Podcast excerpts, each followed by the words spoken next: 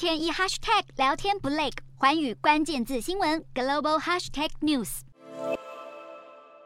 美国国务卿布林肯布下专车，要见面的就是中国共产党中央外事工作委员会办公室主任王毅。各自拥护立场的王毅和布林肯，十八日在德国慕尼黑安全会议举行场边会，这是争议的气球事件后美中最高层级的接触，只是谈话过程似乎不见和缓迹象。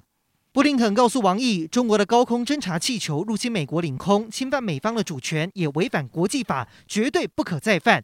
只是中方听得进去吗？可能装聋作哑。左批美国软弱，右呛华府荒唐，中国口水炮齐发，让双方嫌隙越来越大。未来是否会好转？